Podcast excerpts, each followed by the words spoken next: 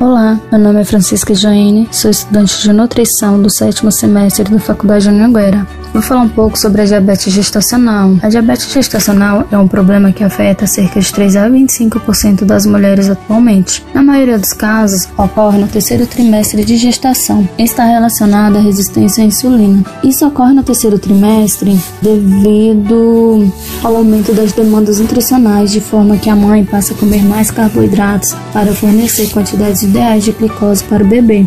Devido aos hormônios de gravidez, a produção de insulina pelo pâncreas pode ficar afetada, pode ficar suprimida, de forma que esse órgão seja capaz de aumentar os níveis de insulina produzidos, o que faz com que exista maior quantidade de açúcar no sangue. Na diabetes gestacional, os hormônios placentários provocam um aumento de açúcar no sangue, em um nível que pode afetar o crescimento e o bem-estar do bebê. O diagnóstico ele é feito por meio de exames de sangue para verificar a quantidade de glicose circulante no sangue sangue, que deve ser feito a primeira avaliação em jejum, mesmo que não haja sintomas indicatórios da DMG. No entanto, algumas mulheres podem surgir sintomas, como ganho de peso excessivo, tanto na gestante como no bebê, aumento exagerado de apetite, Além do exame de glicose em jejum, o médico deve indicar o teste de tolerância à glicose, o TOTG, em que é verificada a resposta do organismo frente a grandes quantidades de açúcar. Ele é realizado entre 24 e 28 semanas de gestação, seguindo os seguintes